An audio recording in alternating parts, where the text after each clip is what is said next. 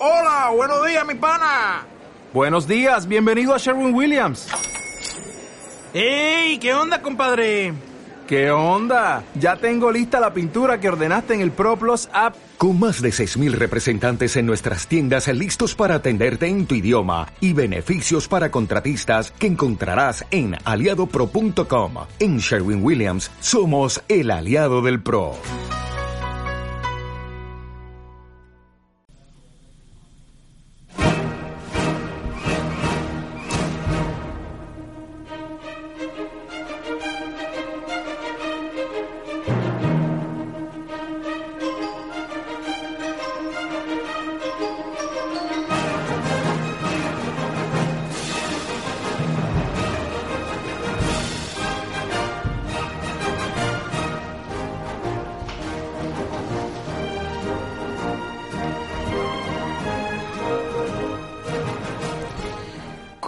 Gusta a mí esta, esta banda sonora de los Siete Magníficos al Galope, eh, teniendo, teniendo nuestro festival que va llegando también al Galope. Buenos días, Adrián, buenas tardes. Pues, ¿cómo estamos, tío? Pues aquí de veraneo, de, de programa veraniego. Tenemos muchas cosas hoy en nuestro, en nuestro programa aquí, en la cabina del Cinema Paradiso, en Radio Start Idea. Eh, uf, son tantos los temas que se acumulan hoy para ese programa de verano que, a ver, ¿por dónde vamos a empezar? Pues ya está, que estamos eh, cerca de la fecha.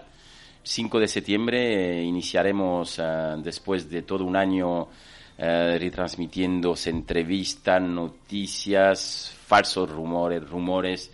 empezaremos por fin el 5 de septiembre en nuestro Festival de Cine Fantástico en, entre Benavís, Estepona, Marbella, Málaga, con, pues al final, mira, eh, Adrián, Pablo Puyol, Fernando Cayo, Jaime Blanch, Ramón Langa, María Barranco, Jesús Palacio, Paco Taus. ¿Qué me cuenta? Hombre, pues grandes nombres, ¿no? Una mezcla ahí muy peculiar como la de siempre cada año, que luego nos explicará Julio cómo, cómo, cómo, cómo cada uno ha acabado aquí, porque luego está todo relacionado, luego lo veremos. Sí, sí. Es importante hoy llamar a, a Julio Peses, al director del festival, en ese en esa vigésimo primera... ¿No? ¿Lo digo bien? Sí, Creo. Sí, he vigésimo primera, la 21, sí, Sí, sí, la Eh, que nos cuente, que nos cuente si incluso hay más sorpresas, cómo ha podido reunir este elenco en estos tiempos tan difíciles. Eh, después tendremos otra entrevista con uno de los de los actores que, que he ido nombrando. Pero bueno, sin más dilaciones, vamos a, a llamar a Julio para que nos cuente, porque ya, pues eso, en, en un mes y poco ya estamos ahí eh, para vivir esa semana de cine, de retrospectiva, de exposiciones, eh, de premios, de entrevistas, en fin. Eh, esperemos que la pandemia nos deje un poquito en paz, eh, que le demos miedo con el terror que vamos a, a poder proyectar todos los días y, y podamos tener un festival maravilloso como todos los que han sido hasta la fecha. Pues bueno, entonces vamos a pasar para llamar a Julio, ¿no? A ver qué nos cuenta él de primerísima mano y... Y, bueno, Y ahora a ver- volvemos. A ver qué nos cuenta.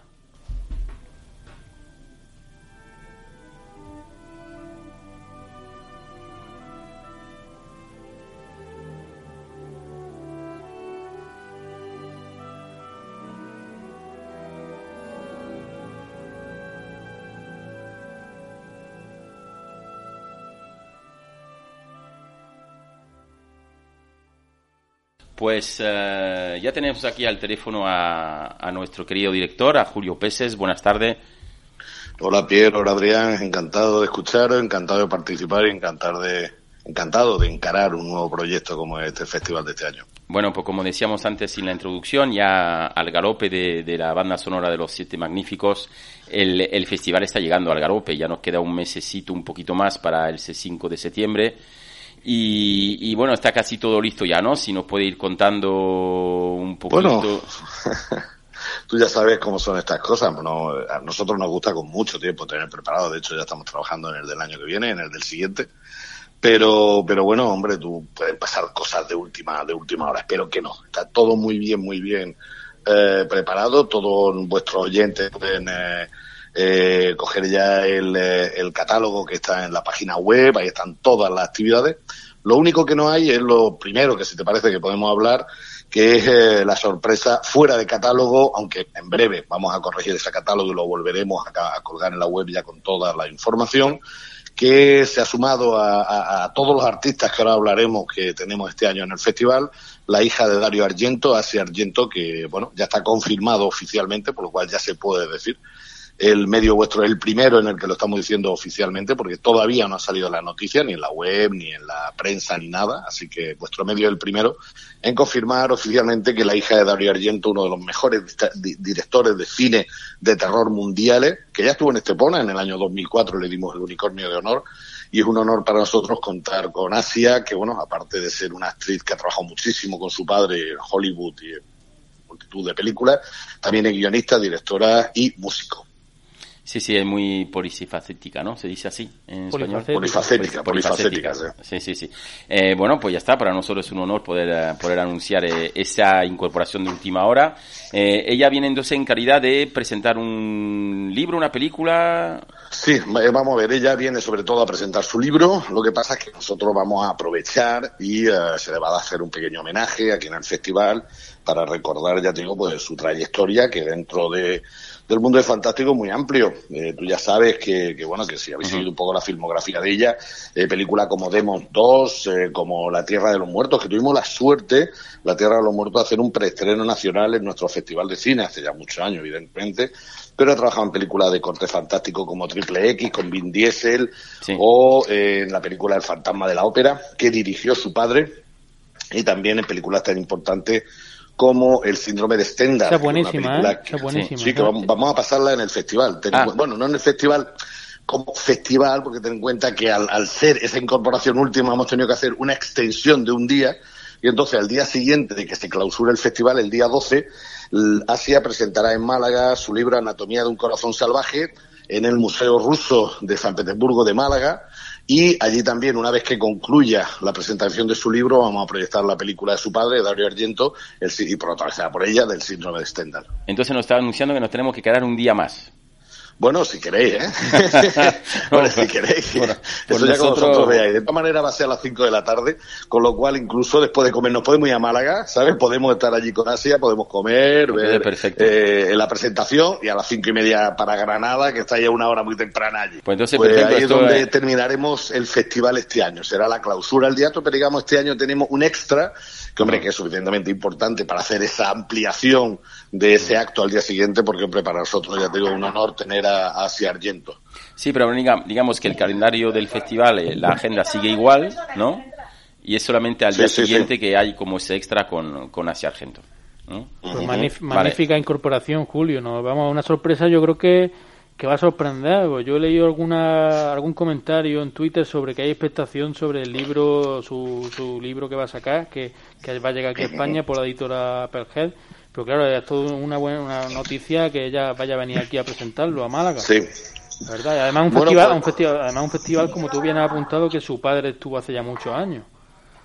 Bueno, bueno, pues nada, ya te digo, nosotros estamos encantados y espero que, que, bueno, que todo, todo disfrutemos con el libro y con la presencia de Beasia aquí. Bueno, pues como eso era la sorpresa de Kino Ivano en julio, también tenemos que hablar un poquito de eh, lo que es la programación oficial del festival eh, que vamos a tener durante, durante esa semana. Eh, Sí. Hoy vamos a tener a Fernando Cayo aquí a los micrófonos. Eh, que hemos podido, podido charlar con él y entrevistar. Y, y también, bueno, aparte de, de Asia Argento y Fernando Cayo, tenemos a, a Pablo Puyol, a Jaime Blanche, a Ramón Langa, María Barranco, Jesús Palacio, Paco Taus. Eh, en un tiempo como el que hemos vivido ese último año, con esa pandemia tan grande, ese parón que ha habido en, en mucha producción y demás, eh, ¿se te ha sido más difícil este año poder reunir a tanta gente como en otros años? ¿O digamos que Pues- la gente siempre ha sido amable, ha atendido tu llamada y ha sido... Pues mira, lo que te puedo decir es que todo el mundo con el que hemos hablado ha estado, bueno, pues con mucha ganas de venir, ten en cuenta que después de- del parón, después de no asistir a festivales, todo el mundo lo que quiere es apoyar la cultura, todo el mundo lo que quiere es que volvamos a cierta normalidad cultural donde podamos hacer actividades, ¿sabes? Sí, sí, bueno, entonces, ¿Sí? entonces Ah. no, no, no, no se ha cortado, está bien. No, Entonces, no, que me habéis quedado tan callado. No, ya, ya, ya. Te digo Pensábamos que todo iba a el seguir mundo, hablando. Desde, mira, ten en Mm. cuenta que estamos hablando de Jaime Blanch, estamos hablando de Fernando Cayo, estamos hablando de María Barranco, de Pablo Puyol, de Paco Tous, de Argento, eh, de, de, de Sergio Arran, de... ah, eh, Bueno, Ramón Langa, Fernández, Ramón Langa con su corto. Bueno, Ramón Langa, por supuesto, no olvidemos al, al- al gran Ramón Langa. Entonces, la verdad es que estamos muy contentos de la respuesta de, de- de- de todos los invitados que hemos querido que estuvieran con nosotros. De hecho, la respuesta ha sido más allá de lo que queríamos, porque nosotros hemos ido llamando, hemos ido llamando a ver qué tal, por si alguno fallaba, pero es que no ha fallado nadie. O sea, todo el mundo que hemos invitado va a venir al festival. Bueno, este año, Entonces, la verdad. Este año, perdona Julio, que no, que no se nos olvide, este año no falla Carlos Morcillo, me parece a mí. Este año está en el libro y todo, que, que me he enterado. Sí, sí, Carlos siempre, Carlos siempre que puede nos echa una mano, ayuda y tal, y la verdad es que este año pues va, es uno de los eh, colaboradores de Jesús Palacios en el libro de Will Wester. Y bueno, y vamos a ver, vamos a ver, estamos todos expectantes, con muchas ganas de leerlo, porque Jesús Palacios es uno de los mejores críticos de cine que hay aquí en España, eh, uno de los mejores de la revista Fotograma. Y la verdad es que ha sido para nosotros un honor el poder tenerlo entre los escritores que hemos seleccionado todos los años para el festival. Mm, de hecho cual, quiero, bueno, quiero tenemos- resaltar que lo entrevistamos aquí en el podcast y está disponible en, en el iBox la entrevista a Jesús Palacios sobre el libro Wild Western que estaba escribiendo para, para el, para el festival y ha sido con nosotros pues súper amable, una anécdota eh, brillante, hemos podido charlar de cine y de lo que incluso no es cine con él y, y quiero decirle a nuestro oyente eh, que puedan rescatar esa entrevista con Jesús Palacio porque fue un momento, un momento brillante, Adrián. Claro, claro, y hablando de rescatar, que se nos olvida también, eh, Julio, es que la memoria nos juega aquí más pasada a todo, eh, que también viene Sergio, Sergio Arranz, que también no, no- Sí, claro, por se supuesto. nos ha pasado. Aquí, Para nosotros, Sergio, hombre, un personaje especial porque siempre ha colaborado muchísimo en el festival, siempre ha estado con la sesión de películas, con regalos para todos nuestros invitados. Y la verdad es que este año tenerle como homenajeado y hacer un pequeño homenaje a la colaboración de tantos y tantos años, pues la verdad es que es una suerte. Bueno, eh, yo quería saber un poquito, el, porque el año pasado, aunque ya hemos colaborado, y el año anterior que yo, que yo me pasé por ahí, eh, hay algo que siempre me ha, un, poco, me un poco intrigado. Eh, en la sección oficial, las películas que se van a presentar a concurso, eh, ¿cómo llegas tú a ese tipo de película? ¿Cómo te llegan? ¿Cómo las buscas? Y después, ¿cómo, si hay muchas para elegir? ¿Cómo es ese proceso de búsqueda y de elección de esas películas que se van a presentar? Bueno, pues muchas películas directamente nos llaman a través de nuestra de nuestro correo. Hay mucha gente que se ofrece y te ofrece películas, te manda películas. Mira, me gustaría eh, trabajar con vosotros en el festival, me gustaría presentaros mi trabajo y tal. Y lógicamente al jurado que nosotros tenemos van viendo esas películas. Eso por una parte. Y la parte también más importante es un programador que nosotros tenemos hace tres años. El programador se llama Pablo Conde, es el programador del Festival de Cine Mar del Plata en Argentina. Él trabaja para el INCA, que es el Instituto Nacional de Cine Audiovisual eh, Iberoamericano, y entonces pues es el que va buscando, porque eh, va a muchos festivales del mundo y va conociendo pues en Toronto, en Cannes, en otros sitios, y cada vez que él ve una película que cree interesante para Estepona, habla con el productor, con el director para ver si quiere participar en, la- el, en el festival. Lo mismo, si dice que sí, pues el jurado ve la película, tal, y después establecemos lo que son pues todas las películas de la sección oficial. Mm, De acuerdo, de acuerdo, porque claro, son películas que no, no, el gran público no tiene, no tiene acceso a ella y quería remarcar que hay mucha expectación para ver eh, Claro, eh, la ten selección. en cuenta, la Pierre, que este son año. películas que no pueden estar estrenadas comercialmente ni en streaming. O sea, no pueden estrenar en cine en España ni haber pasado por ninguna plataforma. A nosotros no nos importa que esa película haya estado en otros festivales, evidentemente, no va a pedir exclusividad. Algunas sí, algunas de las películas no han estado nunca en festivales de España, de las que tenemos. Otras sí. Pero que eh, es lo único que pedimos, que no se hayan estrenado y que no hayan tenido un pase por streaming, ¿vale? Vale. Que sean, digamos, Sin- novedades para que la gente disfrute de esas novedades en el festival. Sin, eh, sin ningún spoiler, pero me imagino que tú ya la habrás visto alguna, ¿no? Me imagino que alguna Hombre, ya. yo la he visto todas, yo las las Vale. tengo que ver todas por obligación. Pues por eso. Eh, un pequeño adelanto. ¿Habrá mucha sorpresa? ¿Habrá cosas que no se han visto nunca? ¿Habrá cosas...? Mira, a mí, eh, a mí me, me- me parecen todas interesantes. Hay una película que se llama El juego de las cien velas, que es una película está muy hecha, tipo show, ¿no? Así de suspense con asesinato. A mí me llama mucho la atención y yo lo puedo decir, pues yo no soy jurado, ¿eh? Con lo cual yo no voy, no voy a desvelar nada, simplemente una opinión personal.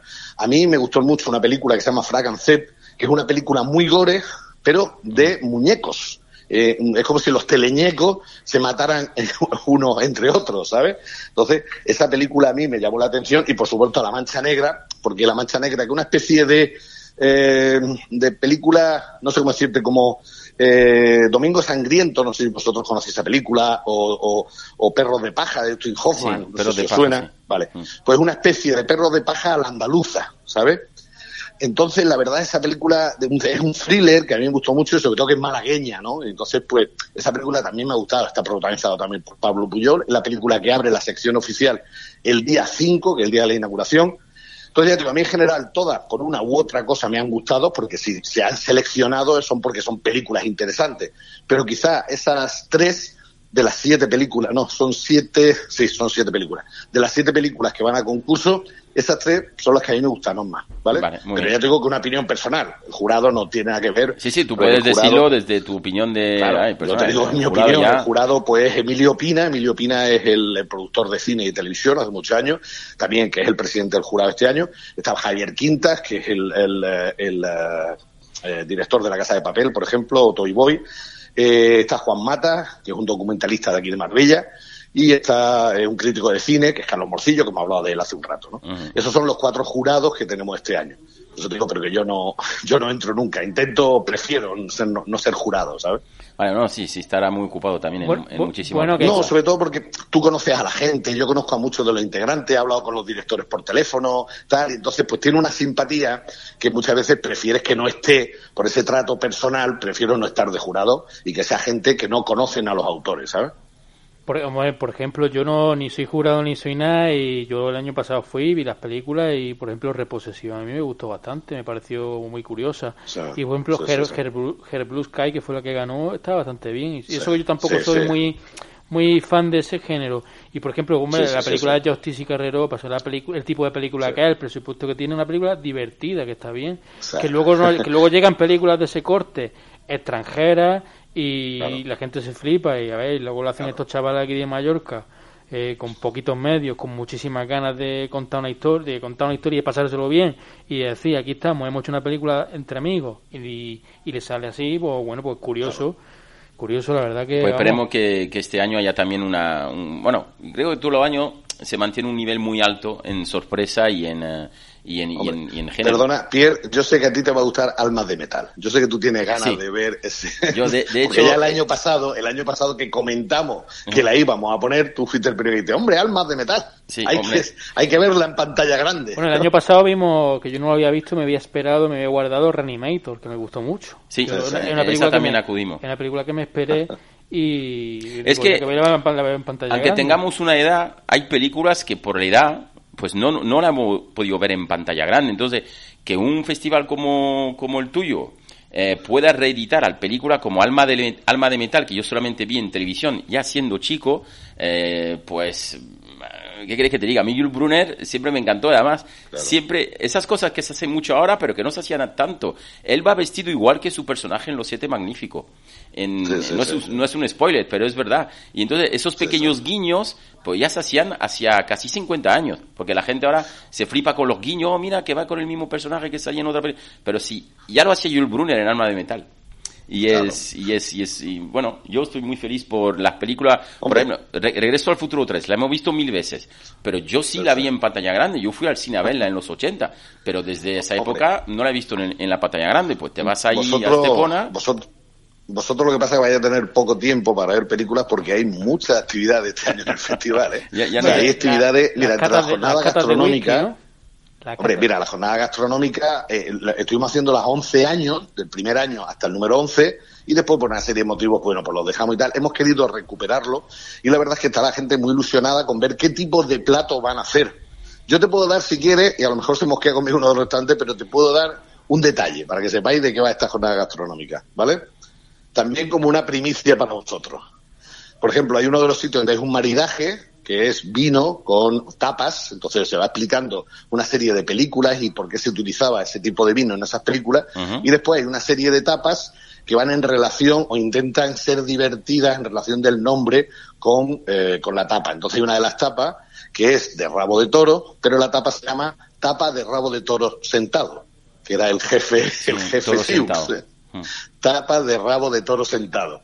Entonces, eso se intenta un poco jugar, pues bueno, pues con nombres de películas, con personajes y con la gastronomía. Entonces, eh, ya solo con eso vamos, vaya a tener más, más trabajo el ir a cubrir todos los días, que hombre, que siempre es agradable cubrir noticias y, subir noticias a Facebook, Instagram con una buena comida, eso está claro. Sí, sí, está claro. No, tampoco podemos eh, desdoblarnos y ser clones de Pierre y Adrián por ahí volteando entre Benavís, Estepona y eso. Nosotros haremos todo lo posible para estar en todo, en todo, en todas las actividades que hay, que son, que son muchas. del cine también, ¿no? Hombre, nosotros somos amantes del cine primero y, claro, yo quiero ver el Valle de, de Wangli. Hombre, esa tampoco me la pierdo yo. Temblores 4, que no la he visto.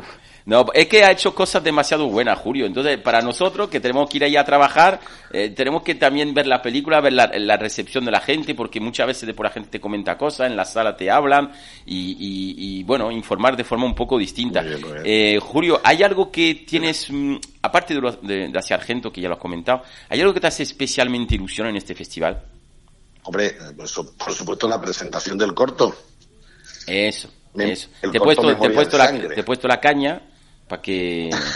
sabías que iba a entrar por ahí, sabía que iba a entrar por ahí. Hombre, ten en cuenta que es un proyecto de un año, esto empezamos el año pasado, es un proyecto muy personal, con un grupo de chavales jóvenes, entre los que están, por ejemplo, mis hijos y amigos del festival de hace muchos años. Y, eh, bueno, toda la asociación Unicornio se unió para ir hasta Almería, pues, pues para allí juntarnos un grupo de amigos e intentar, bueno, pues hacer un producto que la gente lo pase bien y, sobre todo, pasarlo bien nosotros. Entonces fueron dos días, la verdad, inolvidables y bueno, lo que queremos es que la gente lo vea, a ver qué tal queda el producto final y bueno, la gente valorará si merece la pena o no. Y eh, bueno, pues ya te digo, es el trabajo de un grupo de, de, de grandes, de, sobre todo de gente muy joven, en la cual yo no me meto, ya tengo 60 años, pero hay gente pues que están haciendo el making que están haciendo la música, porque todo se está haciendo en ese grupo, ¿no? Desde los créditos, la música que es totalmente original, el making of, la fotografía, los diseños, eh, todo se ha hecho en este grupo, de, estamos hablando de unas 10, 15 personas. Después, lógicamente, hubo que contar con mucho más, pues para temas de, de figuración, para temas de, ah, de, de, técnica y tal. Pero el grupo, digamos, el núcleo duro, pues somos unas 15 personas, 10, 15 personas, que la verdad estamos muy, muy, muy, muy ilusionados con esto. Y bueno, el DVD, como tú sabes, se va a regalar también. Vamos a hacer un DVD para regalar el día de la gala.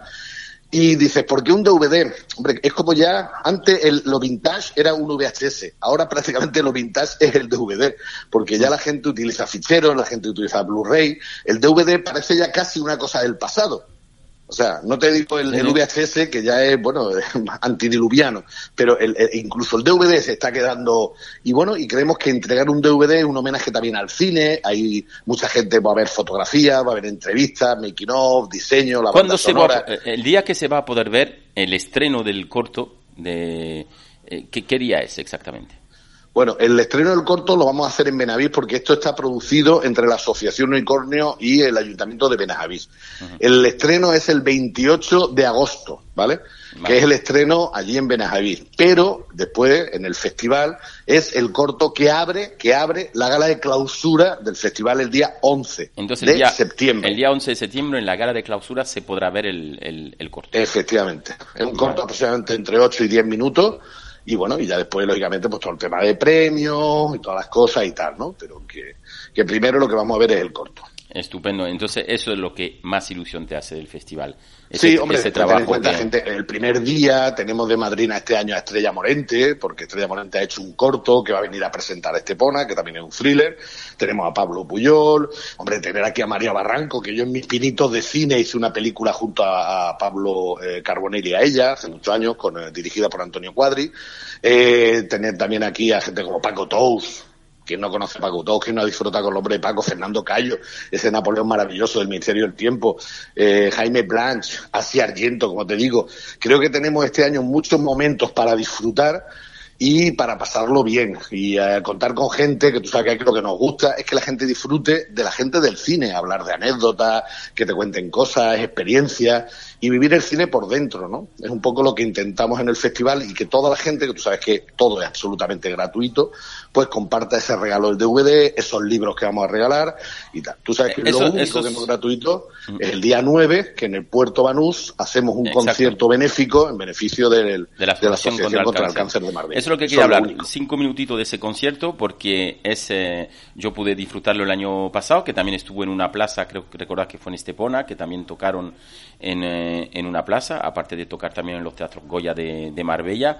Eh, impacta siempre escuchar las bandas sonoras así con una orquesta en vivo. Decir, que es, es algo, es algo que, que, que, pues, pues eso, te acostumbrado a verla, a escucharla de fondo en tus películas favoritas y demás, pero ver a los, a los artistas, a los, a los músicos tocar es algo que, que, merece la pena. Además, para una buena causa como es esa, eh, me parece que, que, es una de las citas del festival a la cual el público que, que nos acompaña durante la semana no tendría, no tendría que fallar.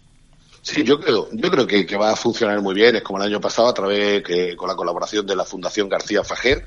Eh, hay partes, una parte de, de, de, música en general donde podremos escuchar pues Gladiator, El Padrino, la, la Máquina del Tiempo y después otra parte de eh, música del oeste donde se va a escuchar eh, con la orquesta de cuerda pues películas tan míticas como Valor de Ley o vuestra música de cabecera, Los Siete Magníficos. Exactamente. Exactamente, gran, y después ver Regreso al Futuro 3.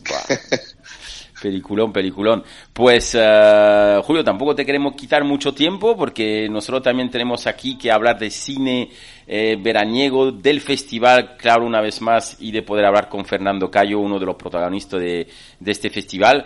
Yo no sé lo que piensa Adrián, pero vamos, se, vamos, se avecina una edición eh, llena de, de, grandes nombres, de muy buenas películas por descubrir, de películas por redescubrir, eh, de conciertos, de, de, también de exposición de cómics en Comic Store Málaga en el Soho, eh, de conciertos, decir, tantas cosas, pues Julio, como todos los años, un trabajo tuyo y de tu equipo magnífico. Esperemos que el COVID nos deje tranquilo. Aún así, el año pasado tuvimos todas las medidas de seguridad posible e imaginable para poder hacer la edición. Este año contaremos con las mismas medidas de seguridad y la misma, digamos, eh, prevención para que todos nuestros asistentes públicos estén en, con la mejor garantía y, y, ya queda un mesecito, Julio. Muy bien, pues como siempre, lo que siempre os digo, muchas gracias a vosotros por apoyar esta idea una de las partes más importantes, bueno, pues ya sabes, el tema de Facebook, Instagram, que la gente, los medios que ahora mismo son más eh, de gente joven y, donde se pueden enterar mucho más de todas estas noticias. Así que os agradezco el esfuerzo que hacéis. Espero que podamos un poco, eh, bueno, pues agravar ese esfuerzo, ¿no? Agradecer ese esfuerzo con esa semana que estáis aquí disfrutando del cine. Espero que lo toméis como unas vacaciones, aunque sé que trabajáis mucho haciendo, eh, ya te digo, pues extensivo a toda la gente este festival, pero espero que disfrutéis y que os merezca la pena venir aquí a estar una semana con nosotros. Desde luego. Pues entonces nos vemos pronto, Julio. Venga, muchas gracias, Adrián. Venga, muchas Julio. gracias por todo y estamos en contacto. Venga. Venga, adiós. Venga, buenas tardes. Gracias, chicos. Hasta luego.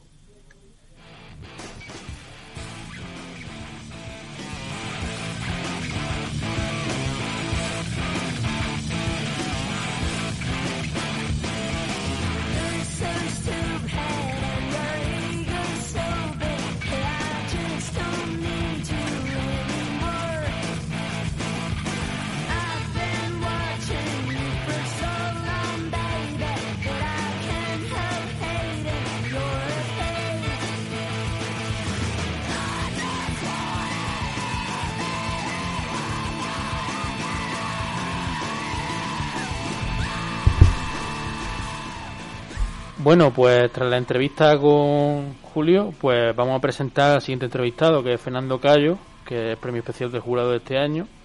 Bueno, Fernando Cayo, que vamos a contar, tiene un carrerón impresionante. Cuando estuve hablando con él ya se lo comenté, que, que es muy curioso que, que él está en todas las series de éxito de ficción española. El, recordemos que se hizo famoso en Manos a la Obra, una serie tan genial y tan recordada y tan querida como, como es con esos dos, Manuel y Benito, y él, si mal no recuerdo el nombre, él interpretaba a Tino, que era como el jefe de ellos, o uno de, de, los contactos de ellos.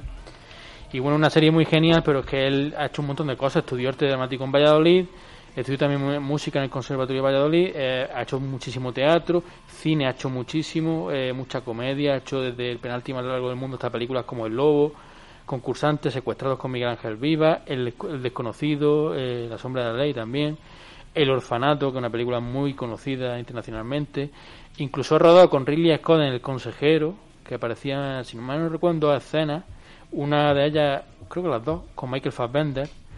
Eh, la piel cabito también ha trabajado con Almodóvar y bueno en la serie de televisión hasta, hasta la señora la república la casa de papel el caso eh, policía el comisario los hombres de Paco también siete vidas que la mayoría de las series de gran éxito popular en, España bueno ha interpretado tres veces a, a, Rey Juan Carlos en la ficción que eso es ya muy llamativo en diferentes series y una película eh, ha, recogido diferentes premios. Y bueno, el motivo de poner esta canción de fondo es porque en 1999 él protagoniza una película llamada Shaki Carmine y él ganó el premio Mejor Actor en el Festival de Toulouse. Y una película muy peculiar, en la línea un poco de, de, historias del Crone.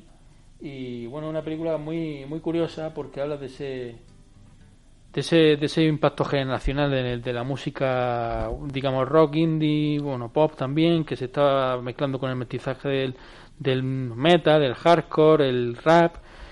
Y bueno, una película que está bastante interesante. Salen muchísimas personalidades como Raimundo Amador, Kiko Veneno, eh, eh, Julio, Julián de Sinistro Total. Una película muy curiosa, muy curiosa y poco conocida. Y él es el protagonista y la verdad que él está muy bien y hace un papel muy interesante.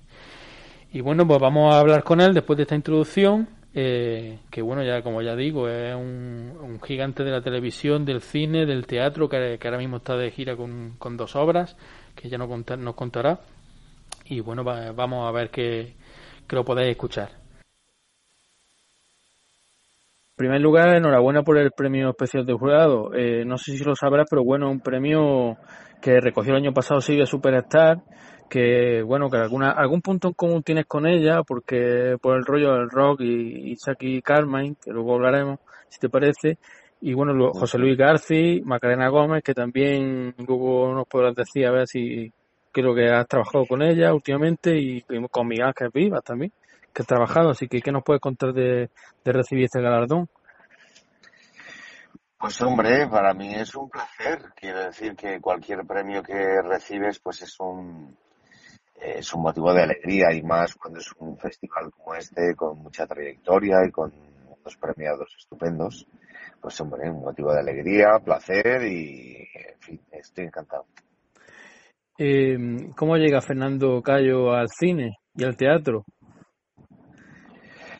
Pues, eh, eh, mira, yo empecé a hacer teatro con ocho años en el colegio y desde entonces tenía claro que me quería dedicar a eso. Luego al cine, pues hombre, llegué más adelante.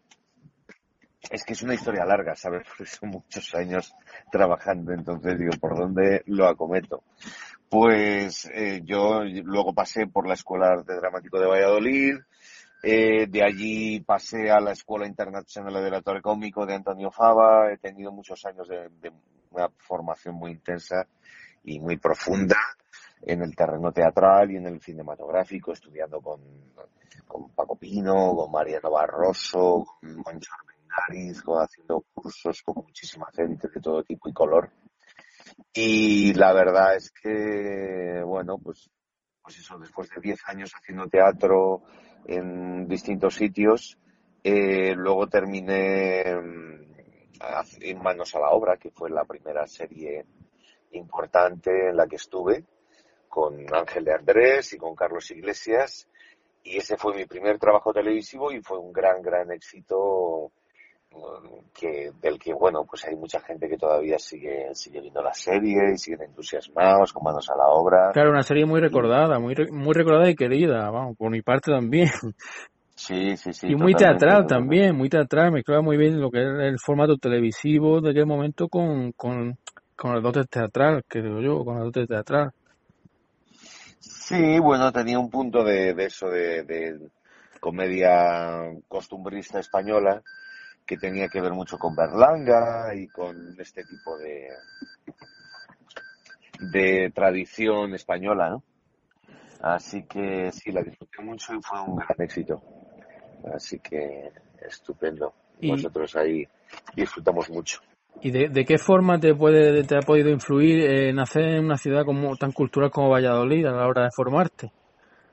Pues totalmente, sobre todo por la influencia de mis padres, ¿no? Eh, la influencia de mis padres de mi madre en la parte de la música y del teatro y mi parte mi padre con el tema de la literatura, que fue, siempre fue un gran lector. Y en Valladolid ha habido siempre una gran tradición teatral y ha habido, en fin, mm, o sea, evidentemente, pues el nacer en Valladolid me ha influido muchísimo todo, claro. Y bueno, hablando un poco de tus orígenes también en el, cine, eh, una de tus películas más, más queridas es Saki Carmine, ¿no? Una película muy curiosa que hablaba de ese, de ese final de, de, de, época, de ese mestizaje cultural que hubo en España. ¿Qué nos puedes contar de, de tu trabajo en ella? Pues fue mi primera película como protagonista, recibí el premio al mejor actor del Festival de Cine de Toulouse por esta peli y fue como un espaldarazo muy grande para mí, ¿no? En el sentido de que acababa de hacer manos a la obra, era lo primero que hacía, pero durante ese tiempo había aprendido mucho. No fue el mismo Fernando el que empezó manos a la obra que el que terminó, y esta peli fue un poco pues la guinda, la guinda en el pastel que me ayudó a, seguir arrancando con una carrera ya no solamente en la televisión, sino en el, en el cine, ¿no? Y fue un personaje muy complejo, un, personaje muy extremo y, y bueno, pues un, una película que la recuerdo con muchísimo cariño. Y eh, en la película, ya por curiosidad, todo lo, eh, cuando las escenas de mu musicales, mm, ¿tú, ¿tú eres el que interpreta y canta y toca los instrumentos? No, no, no. O sea, yo estuve estudiando bajo, que es lo que toca el personaje mío y cantando. Eh, yo estuve estudiándome en profundidad la música de la película para poder hacer los playbacks en condiciones, que es una de las cosas más difíciles. Es casi más difícil hacer un buen playback que cantarlo tú en directo. Y luego ya más adelante, o sea, yo estudié música de, de pequeño, con lo cual la música me ha resultado algo muy cercano siempre. Yo estudié en el Conservatorio de Valladolid y toco el piano y sigo componiendo cosas y tal. Pero en aquel momento estudié bajo durante un par de meses para, bueno, que realmente lo que estaba haciendo con, con eh, la guitarra, pues eh, con el bajo fuera creíble y, y eso, ¿no? Eh, y la película pues tenía un montón de particularidades. Había que hacer un estudio con el personaje porque era un politoxicómano eh, y, en fin, cada una de las drogas que tomaba tiene su recorrido y su actuación y su movida, ¿sabes? Entonces fue bastante complejo hacer esta película, la verdad. Claro, de hecho por eso te preguntaba lo de los instrumentos, porque viendo el, el resultado en imagen en la película, parece que, vamos, que, que, que, creía que, digo, como este hombre es músico, debe, debe ser grabado tal cual, no, pero vamos, quedó muy bien, vamos.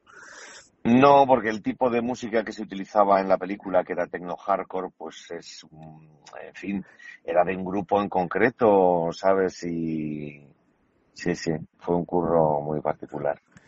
Y bueno, ¿cómo llega, cómo llega Fernando Cayo a una película de, de Ridley Scott, un cineasta que bueno está un poco encasillado en el cine histórico y también en el, en el fantástico por, por el Alien y Blade Runner, ¿no? Pero que es curioso, que es curioso, muy curioso. Mm, bueno, pues a través de un casting, como casi siempre. Quiero decir que, que, como todos los actores del mundo, incluso hasta los más grandes de Hollywood, pues muchas veces tienes que pasar por casting y así llegué yo a Ridley Scott. Se, se, eh, van a rodar algunas de las escenas de su película The Counselor en, en España y a través de un casting pues llegué al papel. Hice el casting, un self-tape que llaman ahora en mi casa se mandó a la dirección de casting y al cabo de un tiempo me confirmaron que estaba interesado en, en que trabajara en la película, así que por mi parte pues yo encantado, tuve ahí una secuencia con Michael Fassbender en The Counselor y trabajando con él pues muy bien, un tipo muy sencillo, muy amable, un abuelito encantador y un gran creador con el que trabajé pues como muy sabes muy de una manera muy, muy cercana, muy como podría trabajar con cualquier otro director aquí en España. Magnífico. Además es curioso que, que, que era el actor que no que no que no que no sales con Bardem ni Penelope Cruz, que era que era lo que cualquiera esperaría, pero que es muy curioso y además sale al principio y al final, si mal no recuerdo, salías dos veces en, do, en dos escenas eh, diferentes, creo. Sí, sí, no me acuerdo muy bien, la verdad, es que no... Claro, yo vi en su momento. Me he dado, me he dado eh, cuenta últimamente que es que tengo tal volumen de, de trabajos que ya son eh, no sé si cerca de, de 170 trabajos registrados en IMDB y hay algunas cosas que se me pierden, ¿eh? O sea, hay, hay ciertos trabajos que me preguntan y tengo que hacer memoria para decir, pues no me acuerdo. Hay algunos trabajos, otros muchos que no he visto, ¿sabes? no, yo no veo todo lo que hago, solo algunas cosas. Entonces, ya te digo, en The Council, no sé, yo sé que tengo una escena con Michael Fassbender, que es, esa sí que la he visto más veces. Y, y sí, en cualquier caso fue maravilloso poder trabajar con Ridley Scott, igual que con los grandes, con Almodóvar, pero bueno, acabo de trabajar con Chiqui Caravante haciendo La Fortaleza, que es una, una comedia negra con tintes de terror y de... Y, en fin, es una mezcla y una película muy interesante que, que enlaza con Buñuel y con Berlanga y, quizá pues Chiqui Caravante no es tan conocido como Ridley Scott, pero trabajar con él ha sido sumamente placentero y satisfactorio.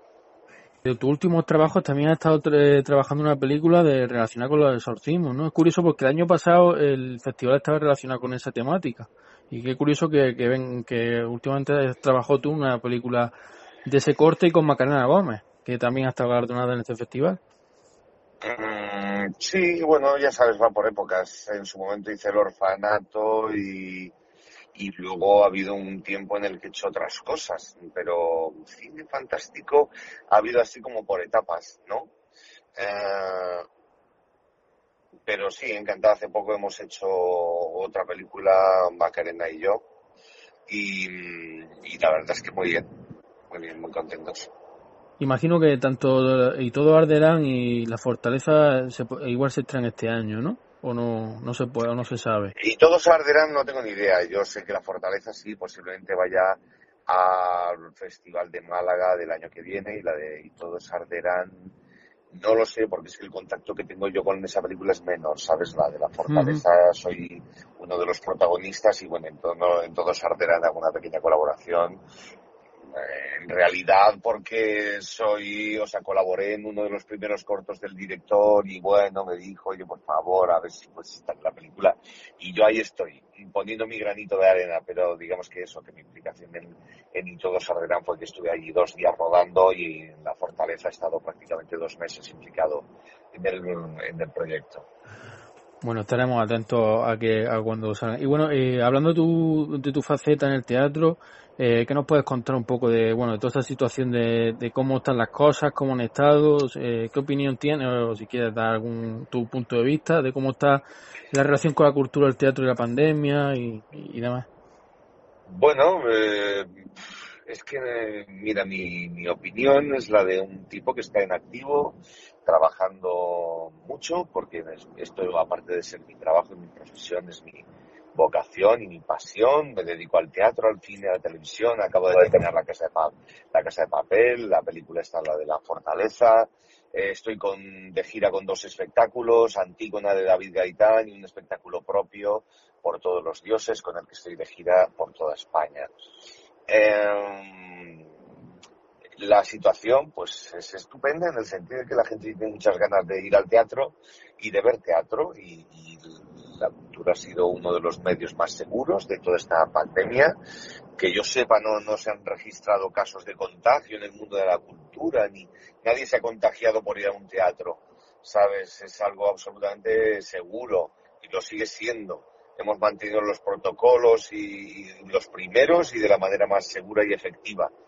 Y bueno, pues, pues, nada, pues en ese sentido yo he seguido trabajando. Yo en el Festival de Mérida estrené en el primer espectáculo que se estrenaba en el teatro después de la cuarentena el año anterior. Entonces he sido un poco los de los primeros que estaba ahí al pie del cañón desde el principio y nada, problema.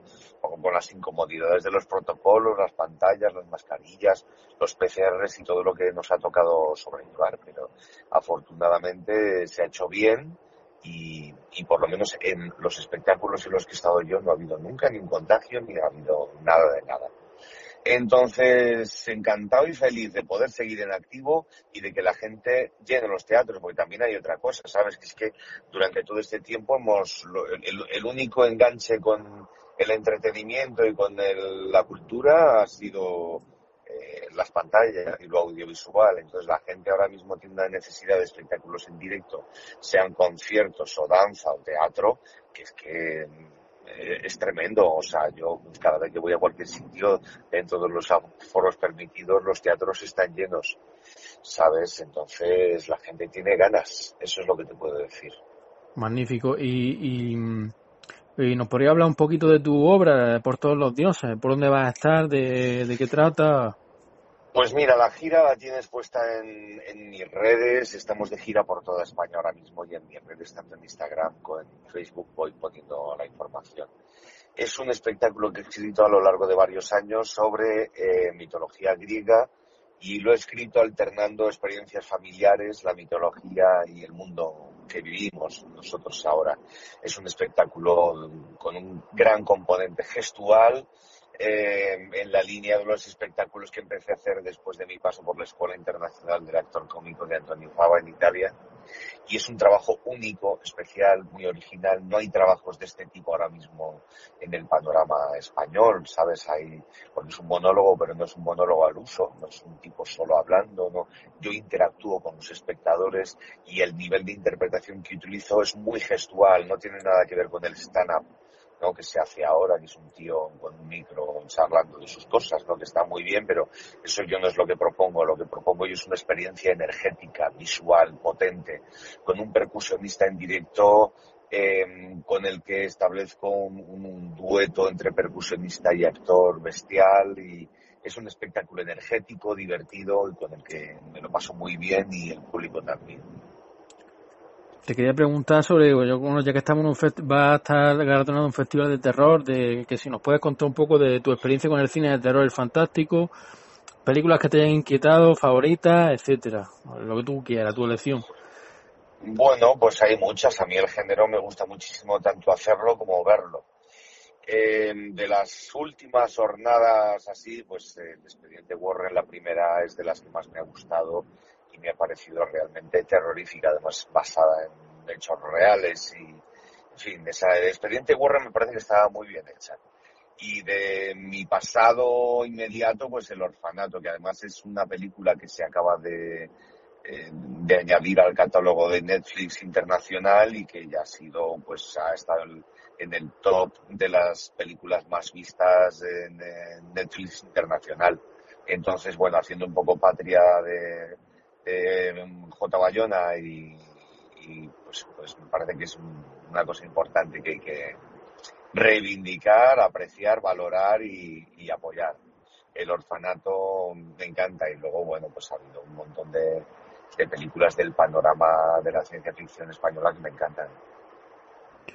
Pues magnífico. Y bueno, te quería también preguntar sobre, bueno, tu opinión un poco del nuevo sistema que se está implantando un poco de, de uso de cultura, de la, el uso de las plataformas.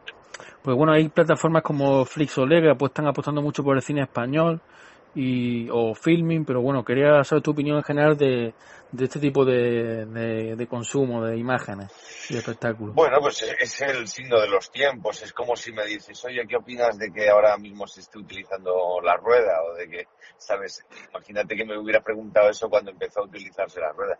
Es que esto es así, o sea, la evolución de las cosas van y no hay, no, pues estoy en contra, pues estoy a favor. todas estas peleas que ha habido, no, la, película se tiene que estrenar en, pantalla, la película, pues no lo sé. Hay películas que se pueden estrenar en, en, pantalla, que suelen ser las más taquilleras, y hay otras que o las estrenas en Cineforum, en salas pequeñas, o no tienes viabilidad en la industria actual, ¿no? Las películas de autor eh, del cine español van a tener que buscar otro tipo de recorrido, como por ejemplo filming. Mira, hace poco hemos estrenado El Método, que es un corto del que me siento súper orgulloso, que ya me dieron un premio hace poquito en vida por él. El Método de Néstor Ruiz Medina se estrenó en filming hace poquito.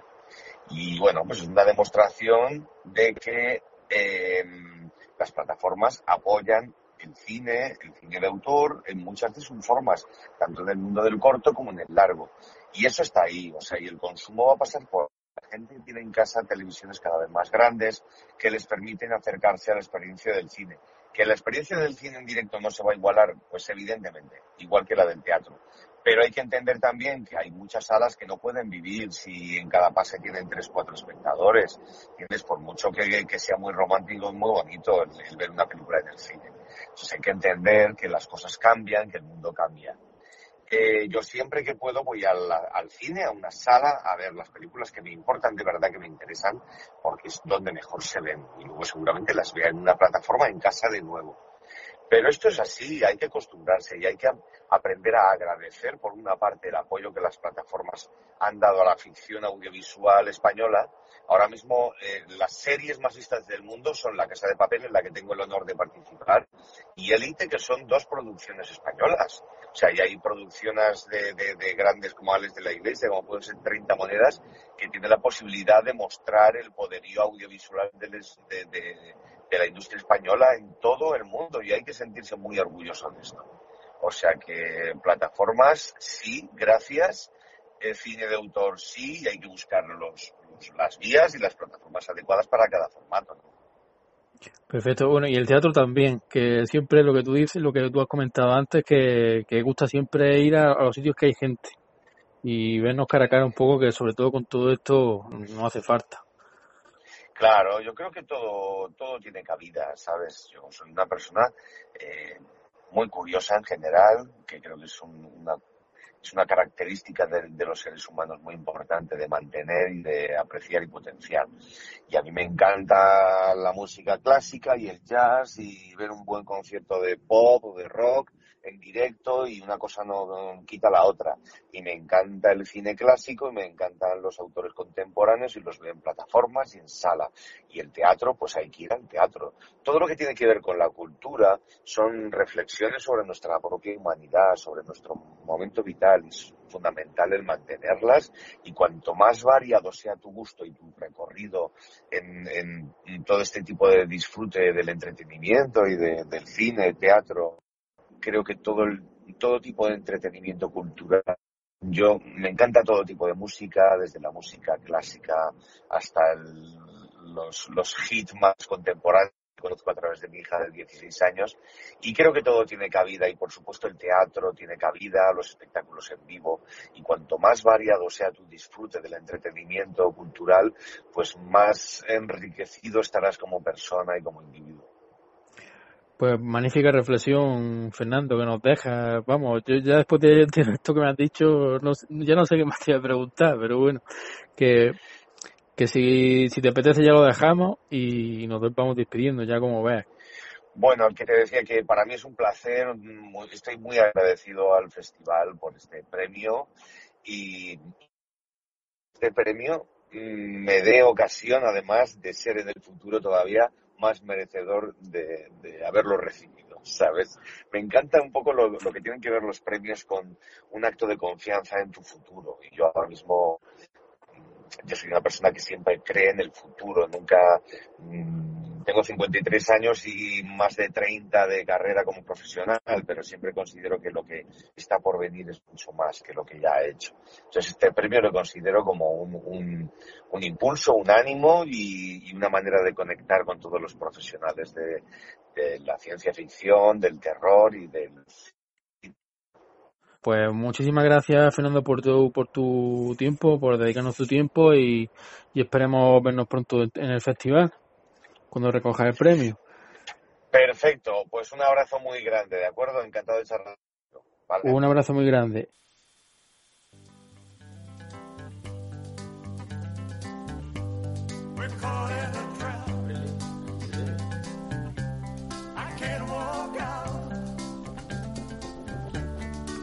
Me dices que a qué se debe Elvis Presley, hombre, pues, sí.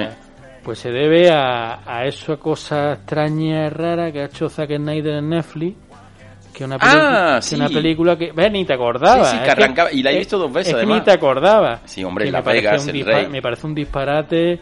No solo no solo yo siempre que hablo de las películas hablo de cómo están realizadas grabadas y todo eso no hablo de los argumentos la película mm, visualmente me parece un disparate. Pero, pero ¿por qué hablamos de, de, de, esto ahora? Hombre, porque no hemos hablado en este programa de esta película. ¿No, ¿no hablamos la otra vez un poquito? No, no, no, ah. no. La había visto yo, pero tú no. Vale, vale. Yo no quise hablar. Ok. que me parece un disparate. eh, se nota, escúchame, se nota, la fotografía la hace él, se nota que no la hace el colaborador habitual, que estaba con Batman Superman 300, que siempre Ujú. trabaja con el mismo equipo. Y la película formalmente me parece un desastre, pero que bueno, ah, luego lo- el guion, pero bueno, luego, el guion, Mm. el guion no ha ido por donde cogerlo, pero por ninguna parte que hacen un referéndum en, en dos minutos en la televisión, hacen un referéndum. Pero es- La película me parece un disparate, Vale. ma- mal rodada.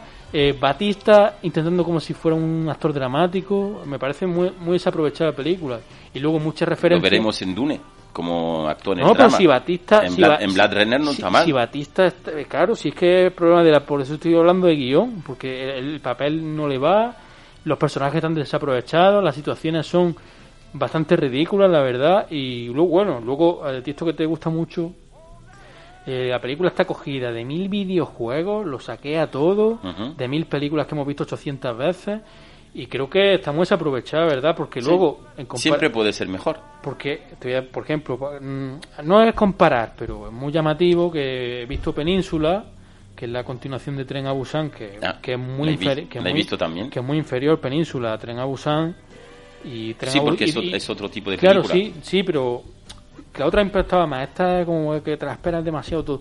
Y está, Mad Max a la y- coreana. Y, está mil veces mejor facturada, mil veces mejor escrita, eh, no se hace larga, que está que este Ejército de los Bueno, Muertos. Zack, que yo... Zack Snyder no te ha gustado en esta película. No, y en, me, en y me- en otra y te ha gustado. gustó, me, me gustaron todas. En todas las películas, mira, todas las películas que, ten- que tengo casi toda la filmografía de Zack Snyder. Pues es un director que me gusta mucho. tengo una Incluso- mala noticia incluso- para ti. Incluso la mejor película para mí de Zack Snyder es la de Sucker Punch, que es donde está él de verdad, que está escrita por él la película. Esta- Estamos entonces los dos, nos Y- gusta una película entonces. Y la Liga de la Justicia, la última, que la compré, está en Blu-ray, que la sacaron hace ¿Las cuatro poco. horas?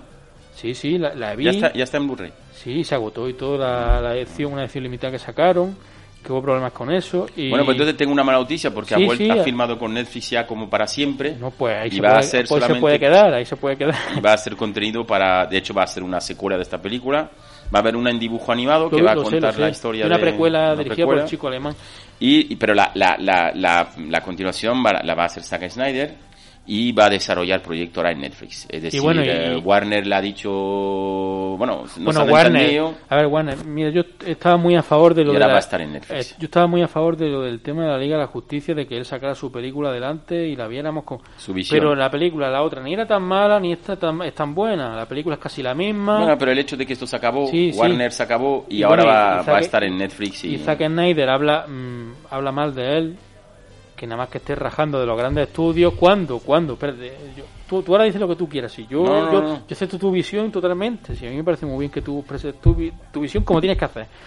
Pero, eh, joder, tío, que te han dejado terminar la película, que, que al final no fuera tu, tu película, te han dejado terminarla, te han dado tus millones, la has terminado, se ha celebrado, la gente la ha cantado, la hemos comprado y ahora sigues rajando de Warner, otra vez RQR, RQR, RQR, y te vas a Netflix, una película que han estrenado en cine mm, por causa mayor, y una película que deja mucho que desear de mi opinión, yo la siguiente que haga la voy a ver, la, voy a ver, la veré, pero a mí esta me parece un, un disparate de película. Bueno, Y, y- yo no estoy y- en la, y- en la mente de Zack Snyder. No, y nada más que hacer rajas de Warner. A ver, tío, que, la, que la Warner, mira, la Como Warner. ha cuando hecho- rajas de tu ex, la Warner, la Warner ha hecho muchas cosas mal, pero la Warner, mm, hay que recordar que apostó en verano por Tenet, que no querían estrenarla, y, y bueno, bueno, apostó un poco también por presión de Nolan. En Navidad, en verano, en Navidad nos dieron la de Wonder Woman, que me parece una película que está bien. Bueno, tiene la. Lo mejor que ha hecho Warner en la- los últimos años es Fury Road. las tiene totalmente, total, pero Eso es lo mejor pero que ha hecho Warner. Pero totalmente. Confiar otra vez en George Miller total- para darle totalmente. 80 millones y hacer una película. Totalmente, pero no sé, a mí me parece un poquillo feo esto de salir raja- Bueno, rajando bueno, tanto, el hombre- rajando tanto y No y- lo conozco, ¿eh? Y, no- bueno, cuando no sé, me parecía que podía enterrar un poquito la hacha de guerra para volver a hacer cosas en Pues Warner, mira, pero bueno, tú has sabrá. sacado ese tema, yo quería sacar otro tema, porque para mí eh, se me ha ido un director Lo tengo apuntado y yo te iba a preguntar por ello. Bueno, Sí. pero Sí, bueno, sí. no lo sabía, ¿eh? porque como no hemos trabajado el programa juntos, sino que cada uno trabajamos nuestros temas con Telemático, los, con- telemático. con los temas en común, eh, a mí se me ha ido un director que, que, que, sin ser el mejor director del mundo, sin ser mi director preferido, sí es el director eh, que me ha marcado parte de mi infancia, de mi adolescencia, y hoy hablo a nivel personal, porque es el director del cual la primera película que vi en el cine era suya. Y no era cualquier película, era Superman. Y, y para mí Richard Donner, que es el, es el susodicho, eh, después de Superman ya como que podía hacer lo que quisiera, eh, que yo siempre iría a ver eh, iría a ver sus películas. Entonces, primero, mm, eh, hablabas ahora de Zack Snyder, de las cosas que le pasaron, pero a él le quitaron la continuación de Superman y tuvimos que esperar un montón de tiempo para ver su versión de Superman 2. Pero por lo visto yo he estado leyendo y no él tampoco ha hecho mucha bandera de eso. Pero bueno, en Pero los bueno. últimos años lo recuperó. Sí, pero no tampoco ha sido una sacó cosa... una versión mucho mejor que la que se estrenó en el Pero cine. bueno, eh, la, la gran diferencia es que, que Richard Donner, mira que está muy bien traído el tema, enlazado, vamos, magnífico, ¿eh? sin prepararlo.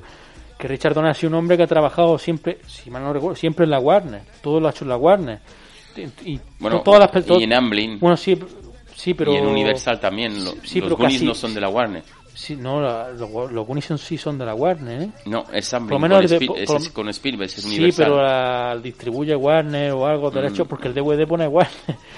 Yo, eh, la mayoría de la carrera de, de este hombre ha no. sido en Warner, por ejemplo, mira, el... Sí, Arma Letal es Warner. eh, Conspiración creo que era Sony, Es, bueno... Es Warner, ha no, tra- Conspiración es Warner. ha, ha trabajado mucho con Warner. eh, Siempre, además, es un director que le pasa todo lo contrario todo lo que, a lo que le ha pasado a Zack Snyder. Que es un director que cuando no le funcionó eh, ser autor, mm, en lo- a principios de los 90 dijo, mira, yo voy a dedicarme a hacer a trabajar lo que pueda. Por cierto, vienes con la camiseta de Superman y me acabo de dar cuenta. Buen Sí. homenaje también hay. Exacto. A mí Richard Donner, la verdad que una pena, se veía venir, era un hombre ya muy mayor, 91 Sí, años. sí, sí, era mayor. Estas cosas, pues bueno. Pero bueno, lo que quería no- no yo, pena, lo que verdad. quería yo contar es que eh, sin ser un gran eh, Bueno, para ti sí, para ti sí. Oye, para no para mucha gente de la crítica yo sé que Richard Donner se ha plegado que Arma Letal 3 y 4 ser una parodia y un cachondeo Pero que, pero- que algunas películas mal, son muy son muy alimenticias que bla bla bla bla bla Pero es el Yo- cine que hacía, ¿eh? yo lo Que que quiero tampoco- decir que Richard Donner cuando cuando se puso eh, la capa de director, nunca mejor dicho, de Superman, eh, eso era estaba condenado al fracaso. Es decir, lo- los productores de los hermanos Salkin, eh, eh, es decir, que probaron a todos los actores posibles imaginables para ser Superman. Marlon Brando cobró un- una morterada para leer cuatro líneas pegada a un postre. Y- y- y- y Richard Donner estuvo ahí y fue el primer director que hizo una película de superhéroe de ese Bueno, nivel. y esto que no lo... Y no era y no eran los años 2000 como ahora. Estábamos hablando de 1977. Pero que esto yo no lo he escuchado en muchos sitios, yo he estado escuchando muchos podcasts, leyendo mucho sobre cuando, cuando falleció Richard Donner. Primero, mi opinión, buen director, buen director de encargo, buen profesional, que es lo que, no, que es lo que falta ahora, directores que sepan dirigir bien.